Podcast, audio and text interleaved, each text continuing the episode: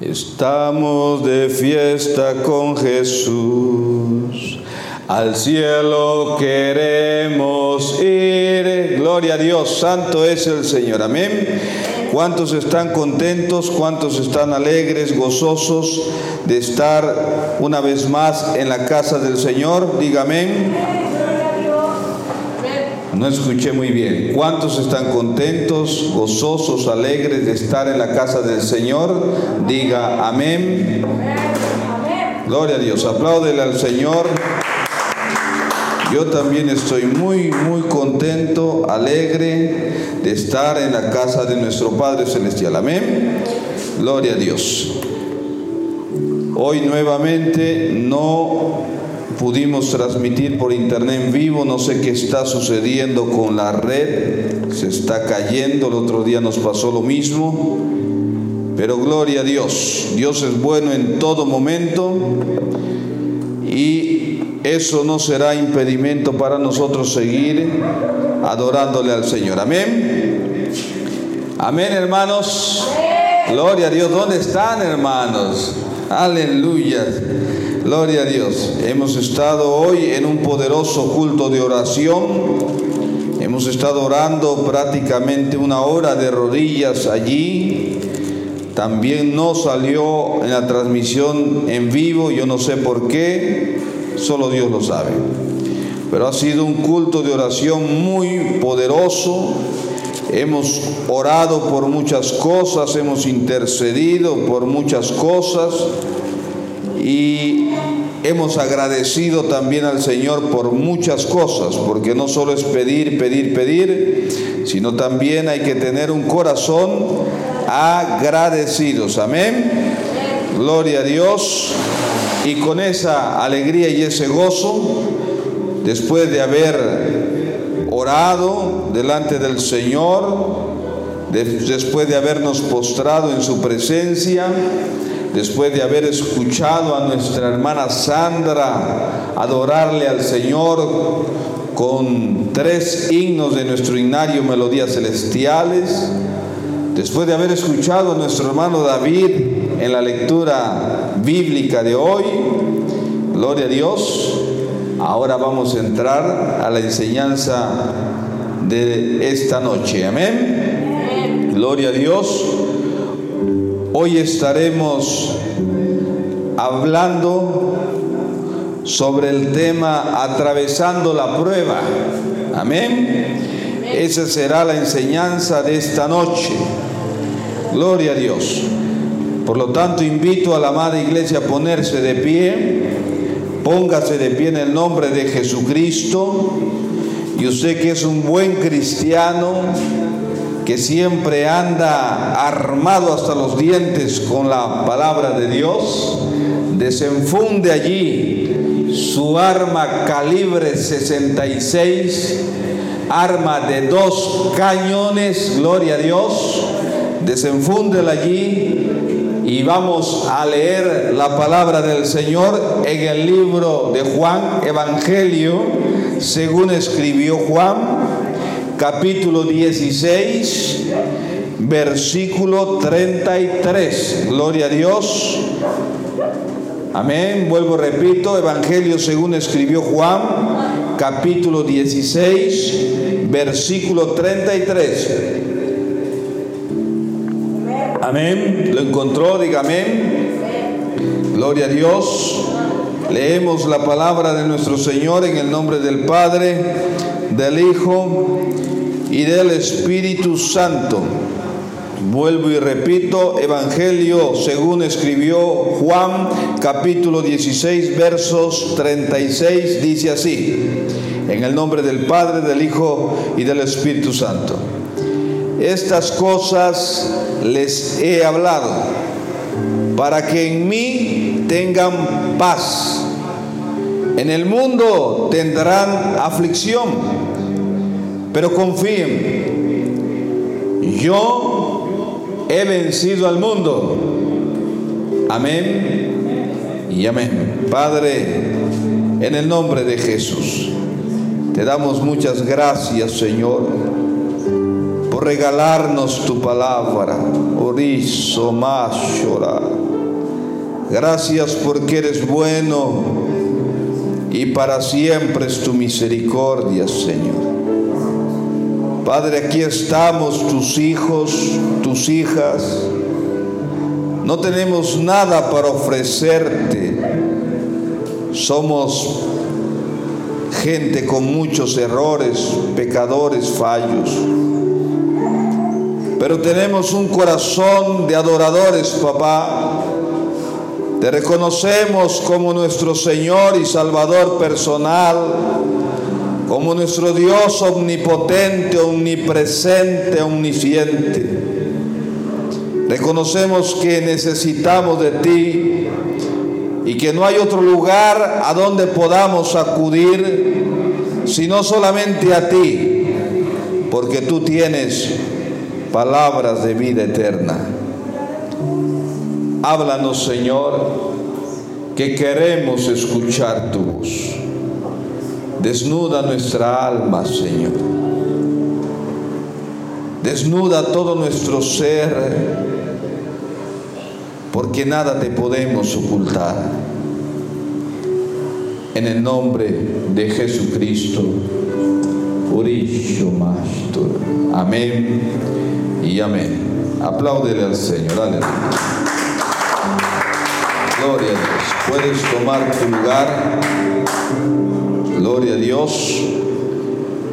Y hoy, como dijimos al inicio, estaremos enseñando sobre el tema atravesando la prueba. ¿Quién de nosotros no tiene pruebas? A ver, ¿hay alguien aquí que no tenga pruebas? Levante su mano y yo quiero verlo, después del culto me acerco con esa persona y para que me dé el secreto, cómo hace para no atravesar prueba alguna. ¿Hay alguien aquí que no atraviese ninguna prueba? ¿Que no haya atravesado nunca? No hay nadie, es cierto. Todos atravesamos pruebas. El Señor Jesús lo dijo, acabamos de leer en el Evangelio según escribió el apóstol Juan, él nos dice, en el mundo tendrán aflicción. Gloria a Dios. En el mundo habrá pruebas, luchas. Pero dice, confíen. O sea, no se preocupen. Yo, dice el Señor Jesucristo, he vencido al mundo. Si Él ha vencido al mundo, nosotros tenemos la certeza, si permanecemos en Cristo, si estamos en Cristo, que también venceremos. Apláudele. Vamos a vencer, vamos a vencer. Si nuestro Cristo, nuestro Rey de la Gloria, Él venció al mundo, él vino para abrirnos un camino. Él vino para enseñarnos cómo debíamos de vivir. Pero Él vino con un evangelio real. No como mucho evangelio que por ahí se anda predicando, falso, falso evangelio, falsas enseñanzas, ficticios. Donde te dicen, ven a Cristo y si eres pobre, vas a volverte millonario. Ven a Cristo. Estás desahuciado, vas a ser sanado, sí o sí. Ven a Cristo. Y tenías un hijo, ahora vas a tener diez. No, no, no, no. Dios puede hacer todo eso, hermanos, y mucho más puede darnos prosperidad, puede darnos salud, pero todo por su amor y misericordia, no porque Él esté obligado a hacerlo. No porque yo ayuno siete días por un propósito y a Dios está en toda la obligación de dármelo. No, no, no. Oraciones con caprichos, no. Sino Él solamente atiende oraciones como estas. Señor, yo estoy pasando una prueba muy grande. Yo reconozco, Padre, que es consecuencia muchas veces de mi necedad, de mi mal comportamiento, de tanto tiempo, tantos años, de mi mala conducta, de la terquedad de mi corazón, Señor. Ahora yo soy arrepentido, Padre, y vengo a ti el único camino que tengo. Ahora yo te pido, Rey, te imploro, te clamo, Padre, en el nombre de Jesús. Ayúdame. Ayúdame en esta prueba, Rey. Y te doy gracias, Padre, por lo que has hecho, estás haciendo y aún harás. Y cual sea el desenlace de esta petición mía, si tú me lo concedes, seguirás siendo mi Dios. Yo seguiré siendo tu hijo. Te seguiré amando, te seguiré adorando, te seguiré sirviendo incondicionalmente. Si tú no me lo das, seguiré. Si tú me lo das, gloria a Dios, aleluyas, también seguiré. Yo no te sirvo, Señor, por lo que tú haces en mi vida, por lo que tú me das.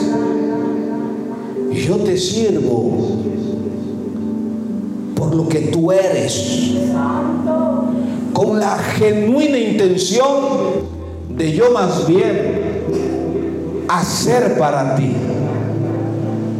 Yo voy a trabajar para ti. Dime, Señor, ¿qué quieres que yo haga? ¿Qué tengo que cambiar en mi vida? ¿A dónde me quieres enviar? ¿A quién voy, Señor? ¿Qué hago? ¿Cuál es tu orden? Ese tipo de oración, Dios la escucha y le agrada. Y conforme sea su voluntad, Él hará. Hay gente que le han engañado y le han dicho, vienes con una enfermedad. Y ven, ven, ven, ven a Cristo, ven, arrepiéntete de tus pecados, todo, ta, ta, ta, ta, ta, ven a la iglesia un par de veces, ven, ven, ven. Y Dios es sobre el médico de médicos, amén, es, es verdad.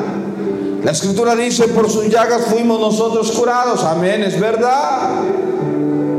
Pero tú no le puedes asegurar a él, engañarle, mentirle a esa persona, que porque venga Cristo su enfermedad desahuciada va a curarse sí o sí. Hay mucha gente que ya está sepultada allí en los ataúdes en el cementerio y no recibió nada. Ahora por una mala enseñanza nuestra se amargaron muchos de ellos al no recibir y dijeron, no, eso es mentira. Y se perdieron. Pero cuando tú le enseñas la realidad, le dices, ven a Cristo, estás mal, ven. Jesús es el médico de médicos, Él quiere que seamos nosotros gente saludable, él tiene el poder para sanarte. Ven, pero primero arrepiéntete de tus pecados. Conviértete al Señor. el libro de Santiago dice algo muy curioso que a veces pasamos desapercibido. Dice, ¿está alguno de ustedes alegre? Cante alabanzas ¿Está alguno de ustedes triste? Haga oraciones. ¿Está alguno de ustedes enfermo? Llame a los ancianos de la iglesia y estos oren por él, ungiéndole con aceite. Y escuche lo que dice. Y la oración de fe salvará al enfermo. Y si hubiere cometido pecados, le serán perdonados. escuche bien, dice la oración de fe, salvará, no sanará.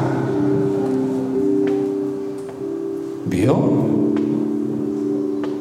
Y a veces decimos, no, pero ahí dice la palabra, no, la palabra está diciendo salvará. O sea, Dios lo puede sanar también, conforme sea su voluntad. Pero lo más importante, el milagro más grande que ocurre allí es la salvación de su alma. Ese es el milagro más importante. Porque dice, lo va a salvar y sus pecados le serán perdonados. Ahí está el mayor milagro. Entonces usted le enseña así a esa persona, esa persona viene, entiende eso y ¿qué hace? Aprende a aceptar la voluntad de su Señor. Y dice, yo quiero mi sanidad, Señor. Pero por sobre todas las cosas estoy muy agradecido contigo. Porque me has salvado. Y ahora tengo gozo en mi corazón y cualquiera que sea el desenlace según tu santa voluntad, yo la acepto con mucho gozo, Señor. En el nombre de Jesús. Aleluya. ¿Avión? Viene alguien con problemas financieros. Ven a Cristo, ven, ven, ven. Ven que Él te va a prosperar. Su palabra dice, amado, yo deseo que tú seas prosperado en todas las cosas, que tengas salud. Y tengas salud así como prospera tu alma. ¿Vio? La escritura dice que Jesucristo se hizo pobre para nosotros ser enriquecidos. Entonces tú le das la palabra, pero no en el sentido como fue escrito versos sin contexto, o sea, fuera, separado de toda la idea bíblica, de todo el mensaje bíblico de Génesis Apocalipsis, es pretexto para una herejía, manipulación. Entonces el otro engañado dice, claro, yo voy, voy y se viene y empieza entusiasmado con una falsa expectativa. Eso es engañar a la gente. Y si no le concede lo que él quiere, se aburre y se va. Y allí no ganamos, sino perdemos a la gente. Pero si usted le dice, ven a Cristo, Él sí, efectivamente, Él se hizo pobre para ser enriquecidos, Él quiere que seamos prosperados y tengamos salud de la misma manera que prospera nuestra alma, nuestra vida espiritual. Pero Él quiere que nos arrepintamos y convirtamos de nuestros pecados. Entonces vendrán de parte de Él días de refrigerio. Entraremos en su reposo, como dice la palabra. En el descanso que Él tiene preparado para sus hijos e hijas. Ahí, es, ahí sí Él entiende el verdadero sentido del Evangelio. Voy Señor, prospera, me necesito, pero por sobre todas las cosas estoy contento porque me ha salvado. Acepto tu voluntad, Señor. Amén. Entonces es gente que va a permanecer. Hoy no vemos con mucha tristeza cómo sucede. La gente teniendo comezón de oír, Hoy va tras la bulla, el bullicio, confundiendo eh, la bulla con avivamiento. Hoy van buscando, van detrás de los milagros, de las señales. Uy, va a venir un predicador de tal lugar y dice que él, Dios lo usa en sanidad, va a hacer una campaña de sanidad y ta, ta, ta, y ta, ta, ta, y la gente corre, se desespera. Solamente buscando las señales. El cristiano que es realmente maduro no sigue a Cristo por las señales. Lo sigue por lo que Él es, el Cristo de la gloria. El primero, el postrero, el principio y el fin. En el principio era el verbo, el verbo era con Dios y el verbo era Dios. Este era en el principio con Dios. Todas las cosas por Él fueron hechas y sin Él nada de lo que ha sido hecho fue hecho. Apláudele al Señor. ¿Vio cómo cambia? ¿Vio cómo cambia? Y no estamos negando los milagros, las señales, el mover del Espíritu Santo, no. Pero no podemos ser dependientes solo de las señales. Si fuera así, el apóstol Pablo se hubiera apartado de los caminos del Señor. Hombres ungidos con el Espíritu Santo. Iban de, pueblo en pueblo. Tan ungidos eran que el apóstol Pedro cuando iba, llegaba a los pueblos, la gente, multitudes, ponían a los enfermos al, al lado del camino, a la orilla del camino, los colocaban en fila para que cuando el apóstol Pedro pasara sin tocarlo solo su sombra, al proyectar su sombra sobre los enfermos, estos eran sanados.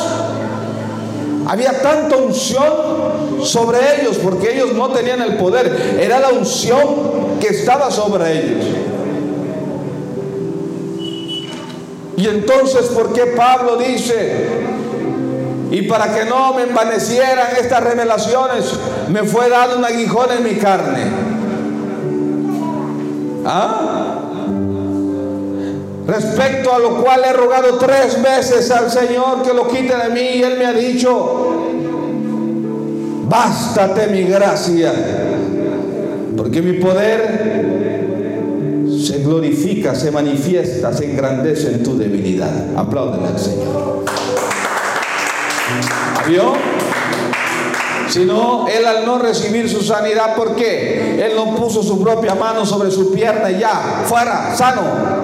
¿Por qué no fue a decirle, Pedro, Pedrito, ven, nosotros somos del ministerio y tenemos más, eh, más este, cercanía entre nosotros? Ven, Pedrito, ven, ven, ven, párate acá que proyecte el sol y que tu sombra caiga en mi pierna. A ver, Pedro, yo quiero ser sanado. ¿Vio? A veces enseñamos mal y aprendemos mal. Y no estamos negando las maravillas de Dios. ¿Cuántas veces estamos cansados de ver gente en las iglesias que habla lenguas, zapatito de fuego y tanta cosa? Se caen, se levantan, vomitan, vueltas y vueltas y no sé qué y después salen, se levantan de lo que caen, salen de la iglesia. ¿Qué hacen? Siguen siendo igual.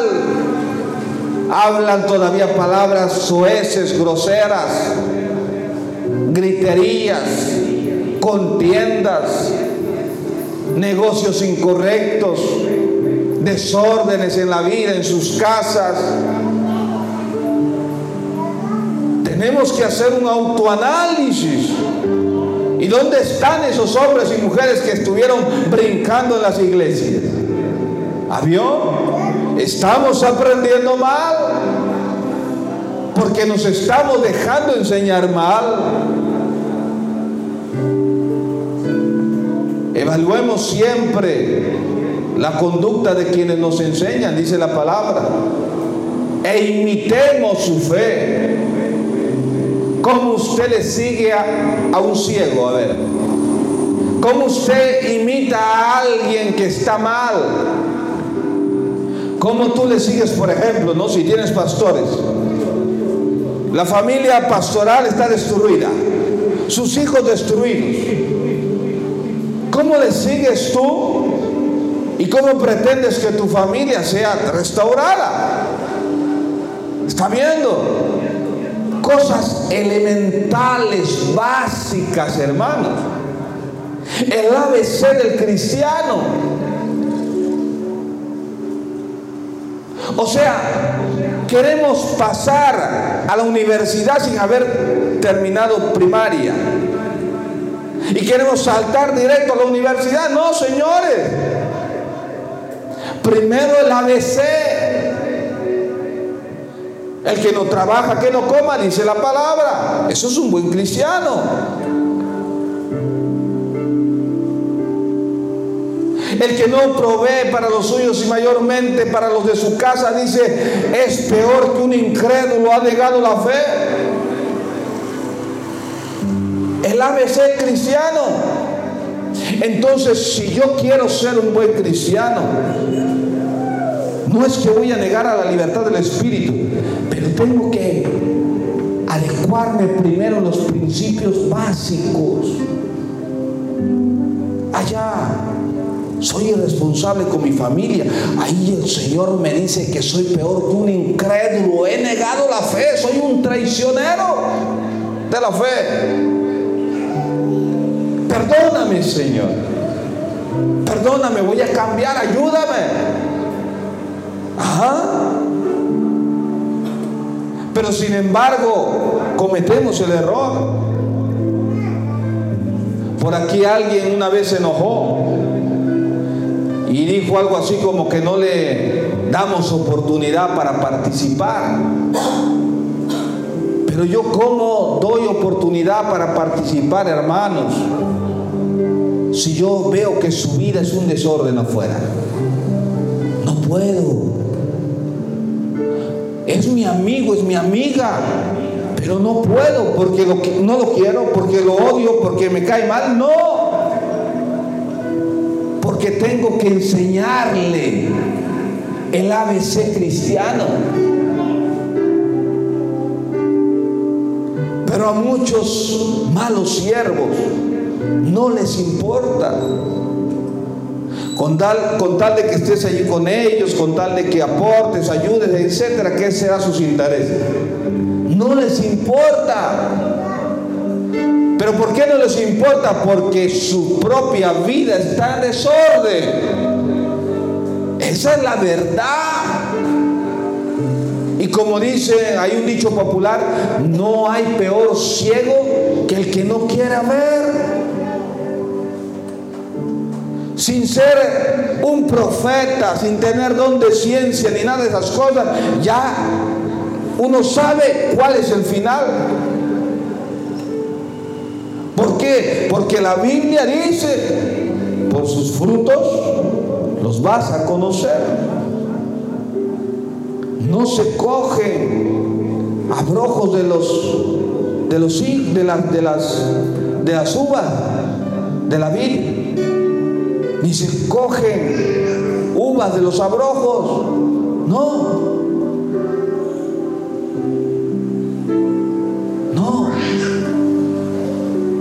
frutos, hermano. Amén. Apláudele al Señor.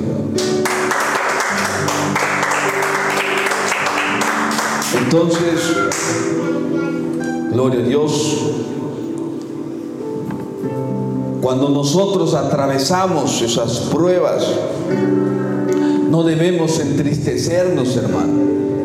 Como seres humanos, claro, nos entristecemos, ¿no? Pero no debemos echarnos al abandono. En esos momentos hay que darle gloria a Dios. Por ahí hay una alabanza, no, la, no la quería poner, pero es en portugués, ¿no? Que dice, Voy pasando por la prueba, dando gloria a Dios, gloria a Dios. Y me acuerda, mi hijito, tengo un video cuando era pequeñito danzando, ahí un día les voy a mostrar, era pequeñito, tendría creo cuatro años y cómo danzaba él allí. Ahí lo tengo grabado de recuerdo. Y él era, voy pasando por la prueba, dando gloria a Dios, gloria a Dios, gloria a Dios. ¿Qué quiere decir? Voy pasando por la prueba, dando gloria a Dios, gloria a Dios, gloria a Dios. No damos gloria a Dios por la prueba que nos dio, sino mientras pasamos la prueba. Hay dos cosas que debemos cuidar cuando estamos en la prueba. Porque si no cuidamos esto, nos vamos a autodestruir, hermanos. Libro de Santiago, capítulo 3, versos 5 al 6, dice así. Así también la lengua es un miembro pequeño, pero se jacta de grandes cosas. He aquí cuán grande voz que enciende un pequeño fuego. Y la lengua es un fuego, un mundo de maldad. La lengua está puesta entre nuestros miembros y contamina todo el cuerpo e inflama la rueda de la creación y ella misma es inflamada por el infierno. Cuando pasamos por la prueba somos tentados a hablar lo que no debemos hablar. Es cierto. Y debemos cuidar cuando pasemos por la prueba. Cuidemos nuestra lengua. Tenemos que cuidar. Dice que en la lengua está el poder de la vida y de la muerte. Con una palabra puedes levantar a alguien o con una palabra puedes sepultarlo. Job se mantenió íntegro cuando su esposa le decía, aún tienes la fe, maldice a tu Dios y muérate. ¿Y qué dice Job? Como una mujer cualquiera has hablado, le dice. ¿Solamente aceptaremos los bienes de parte de Jehová y no los males? No. Antes dice, sea en todo enaltecido Jehová. Glorificó su nombre. Pero luego ya más adelante empieza ya con el mucho dolor y las muchas pruebas, las burlas que hacían de él. Empieza un momento a, tener un intercambio de palabras con el Señor hasta que el Señor eh, coge y lo pone en su lugar y viene en un torbellino y dice, bueno, ya está bueno pues. Venga, vamos a hablar a ver. ¿Dónde estabas tú, Job? Cuando yo ponía los fundamentos del mundo, ¿dónde estabas? ¿Ah? Y le empieza a hablar el Señor desde un torbellino de cosas maravillosas que Job iba a quedar así. Sin saber qué responder, o sea, el Señor lo estaba ubicando en su lugar.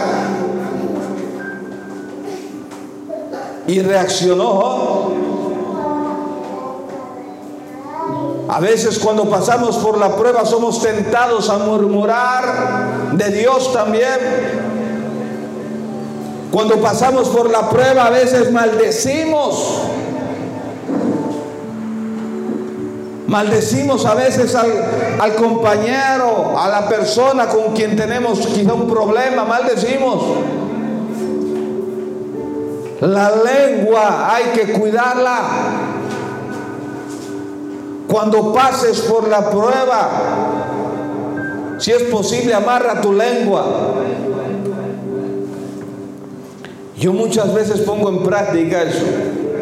Cuando a veces tengo una dificultad, un problema con mi esposa, altercados de palabras que nos faltan en la vida cotidiana. Llevamos ya 15 años, gloria a Dios, juntos. Y a veces cuando ya se sale de control, vea, yo cierro mi boca. Cierro mi boca y me retiro y voy a trabajar. ¿Ah? Y dejo a mi esposa a veces hablando. O a veces sucede lo contrario. A veces yo empiezo ta ta ta ta ta ta, y ya mi esposa ve la cosa seria y cierra su boquita. Y así sucede. Mire, mi hijo me mire, se está riendo. Pero es la verdad. Hay que enseñar con la verdad, no con la hipocresía. Hay que enseñar un evangelio que se vive hoy en día, no uno que pareciera que hubieran sacado de Star Wars, de una película de ciencia ficción que uno sabe, ah, bueno, ahí lo mira bonito como una fábula. No, señores, el evangelio no es una fábula, el evangelio es real.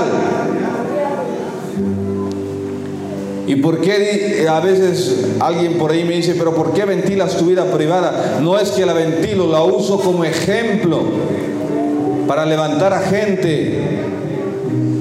Amén. Se ríe mi hijo David. Aleluya.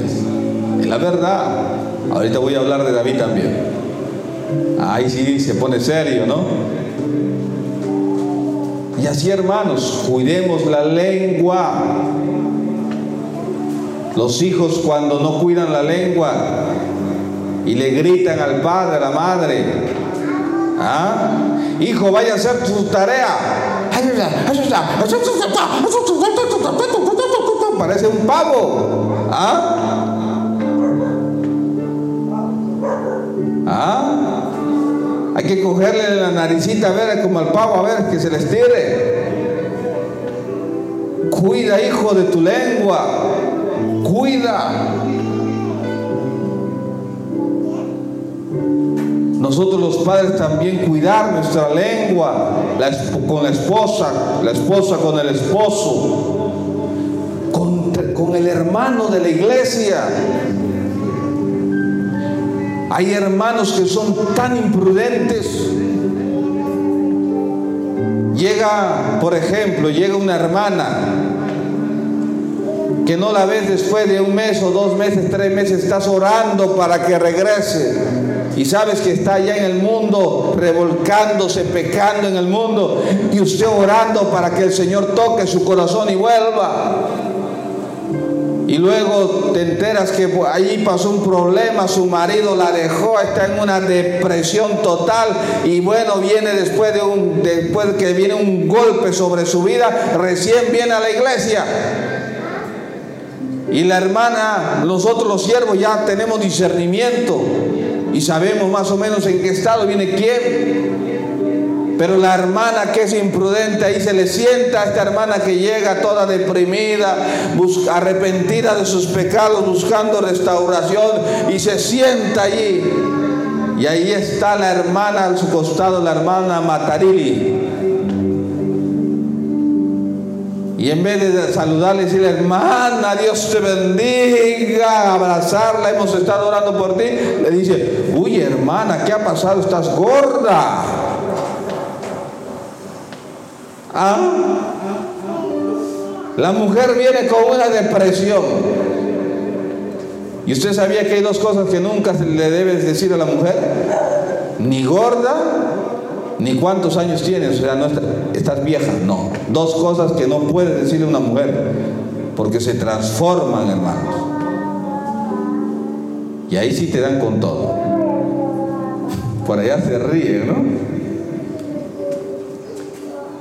Entonces aprendamos a cuidar la lengua.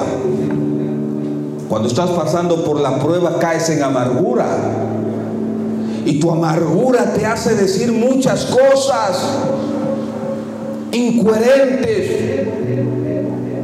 Ahora, cuando ya la palabra fue dicha, ¿qué haces, hermano, hermana? Hay que arrepentirse, reconocer, pedir perdón a Dios y si puedes, si está en tu poder hacerlo, pedir perdón a la persona a quien le has herido con la lengua. Porque hay gente que tristemente pasa eso y nunca se da cuenta que pecó. Por allí me enteré de un hermano, un siervo de Dios, que dijo una palabra por ahí con una persona hablando, le dijo pu. No, no, no voy a completar la frase. Le dijo pu. Eres una pu. Y es un siervo de Dios. Para que usted vea que todo el Señor nos hace llegar a los oídos, ¿no? Porque tenemos que velar por el rebaño. Entonces cuando nosotros vamos a quererlo corregir, pues se enojan. ¿Y cómo hacemos, hermano? Vamos a aceptar que un ministro de Dios que sale a predicar la palabra al púlpito todavía diga ¡Pu! No, Señor, de ninguna manera. Ahí es donde tenemos que cambiar la mentalidad, hermanos. ¿De qué sirve que, hagas todo y tengas todos los dones y prediques lo más lindo que fuera? Pero si tu corazón todavía está las cosas malas del mundo, la escritura dice, por una misma fuente no puede salir agua dulce y agua salada. Con la misma boca que bendices no puedes usarla para maldecir. Está escrito en la palabra. Entonces, ¿de qué evangelio estamos hablando? ¿De qué mover del espíritu? ¿De qué avivamiento? Pero si te vas a esas otras iglesias donde no te dicen nada, entonces estás contento. ¿Y sabes por qué estás contento, hermano, hermana? Escuche bien. Porque como hay tanta gente, uno más, tú allí estás como un punto perdido en medio de una pizarra negra. Ni se dan cuenta, pasan desapercibido. Estás como un puntito negro en una pizarra negra. O si quieres como un puntito blanco en una pizarra blanca, igual. No te ubican. Pasan desapercibido. Pero cuando de repente vas a una que sea más pequeña o que tenga, sea grande, pero que cuide más a la gente, ¿saben quién entró? Le escanean, allá está ahí. Ya sabemos, mis hermanos y hermanas, está pasando esto, ya lo sabemos. El Señor nos ha hecho saber. Estamos orando por esa persona, estamos intercediendo. Chequenlo, tipo así las películas, ¿no?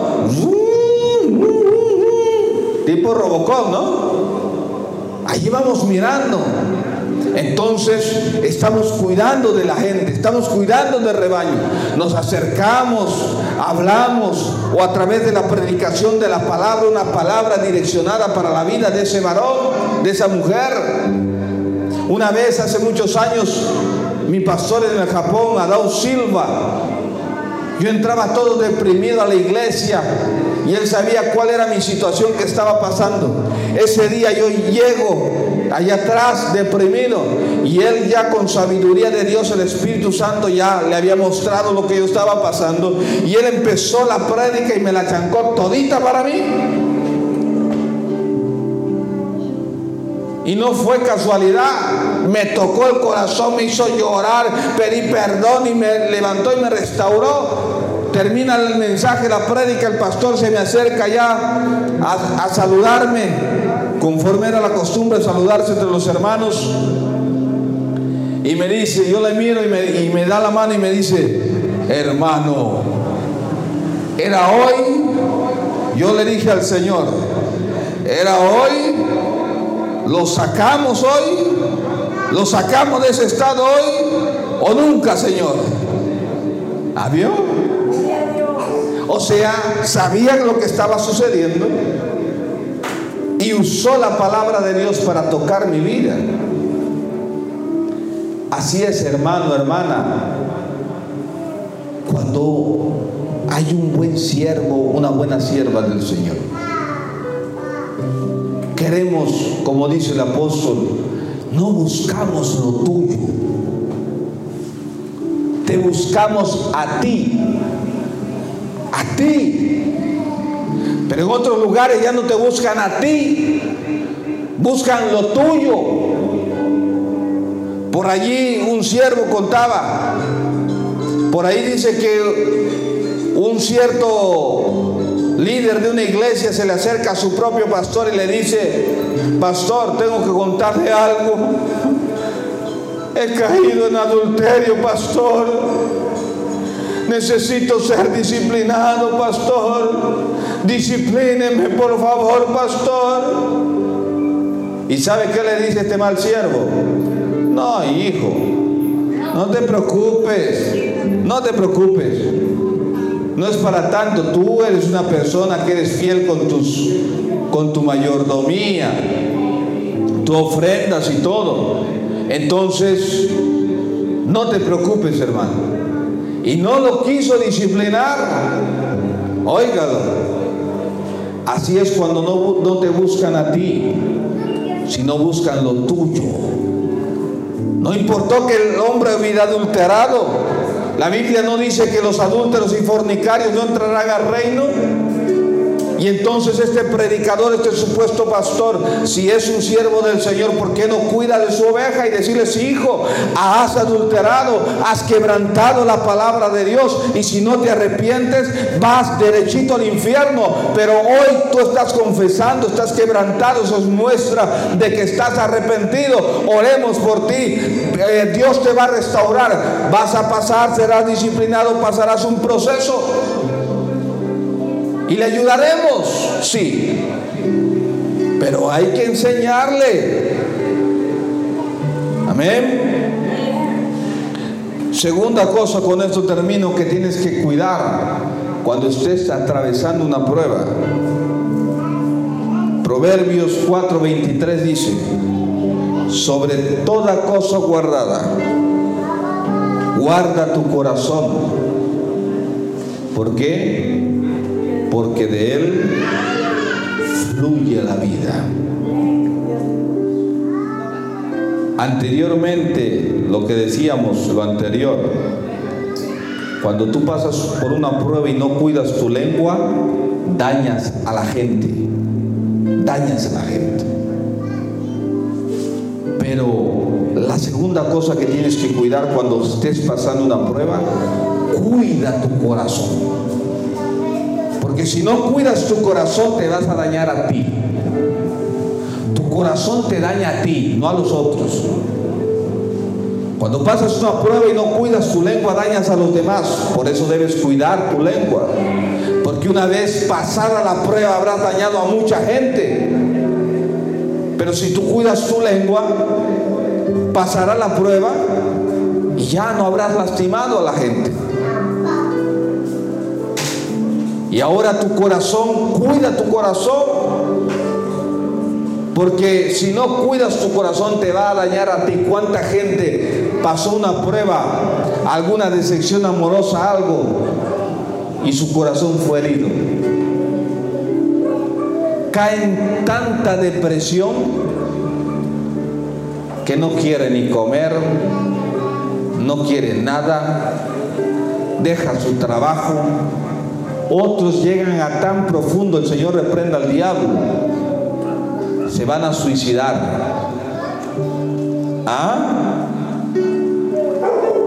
Porque no cuidaron su corazón, porque dejaron que la prueba los aplaste. Porque la prueba fue mayor que el Dios que tenían para ellos por la falta de fe. Amado hermano, no, no hay prueba más grande que sea mayor que nuestro gran Dios. Apláudele al Señor. Ponte de pie en el nombre de Jesús.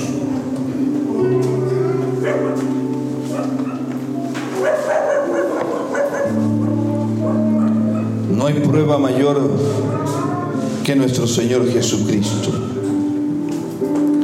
Él es el más grande de los grandes. Yo no sé cuál es tu prueba, tu lucha. Conozco hermanos que están luchando con una enfermedad, su salud. Se aferran a la vida porque están entre la vida y la muerte. Y esa es la prueba que les ha tocado pasar. Vamos, los acompañamos, oramos, ayunamos, pero no podemos hacer más. Ellos tienen que pasar su prueba, su lucha. Yo paso mi propia lucha, mi esposa, mi hijo. Nosotros también aquí en la iglesia pasamos nuestras pruebas y luchas. ¿Cuál es tu prueba?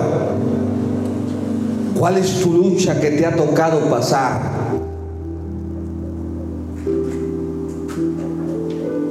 Cuida tu lengua. Cuida tu corazón. Cuida. Cuida tu lengua para no dañar a más gente. Dice la escritura que el lloro puede durar toda la noche, pero el gozo, la alegría viene al amanecer. Una vez que pases tu prueba será cosa del pasado, pero si no cuidas tu lengua, habrás lastimado a tanta gente. Pero si cuidas tu lengua, pasará la prueba y te será más fácil volver a retomar el camino. Cuida tu corazón para que no te desanimes, para que no caigas en depresión, para que no pierdas las fuerzas, para que no abandones tu trabajo, no abandones tus sueños, Gente cae en depresión, pasa la prueba, cae en depresión y deja de hacer todo lo que hacía. Por eso hay tanta gente en las cantinas, dice, voy a matar las penas, voy a ahogarlas con este vaso de cerveza. Yo no he visto una pena ahogada en un vaso de cerveza. No mata nada. Cuida tu corazón para que no caigas en eso.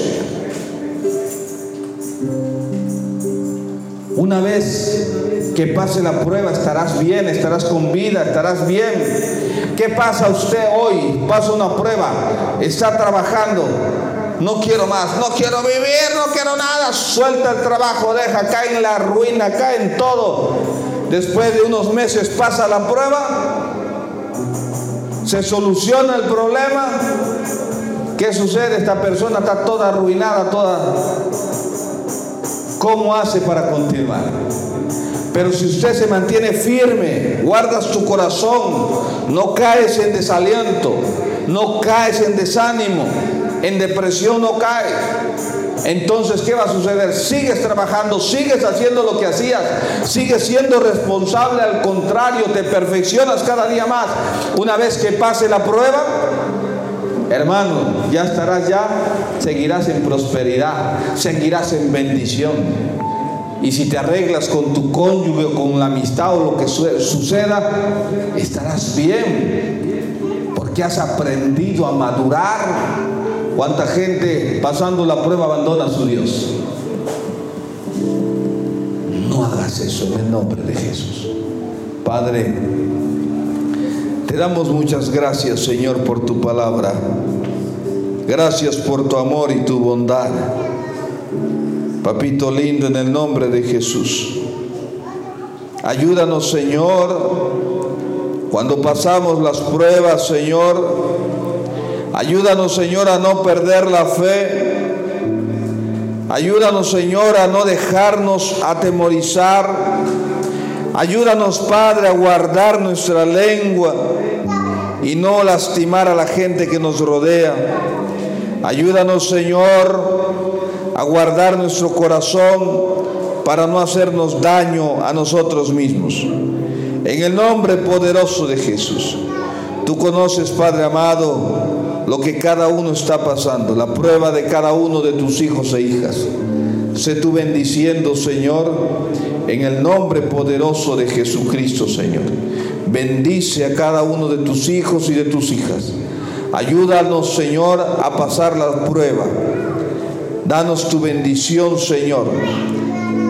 Y te pedimos que en ese proceso, Señor, seas tú formando nuestro carácter. Ayúdanos a madurar, Señor, para ser cada día mejores cristianos, mejores hijos e hijas tuyos, Señor. En el nombre de Jesús. Reprende, te pedimos, Padre, todo plan que el enemigo haya tramado en contra de nuestra vida para hacernos caer, para destruirnos en esta prueba. Reprende, Padre, en el nombre de Jesús. Hay poder, Señor Jesucristo, en tu nombre y en tu sangre. Ayúdanos, Espíritu Santo, y guíanos aún en medio de esas pruebas. Tu palabra dice diciendo nuestro Señor Jesús, no los dejaré huérfanos, sino que enviaré al Espíritu Santo, otro consolador. Él los guiará a toda la verdad. Guíanos Espíritu Santo. En el nombre de Jesús. Te damos muchas gracias, Padre amado, en el nombre de Cristo Jesús. Amén y amén. Apláudele al Señor. Aleluya.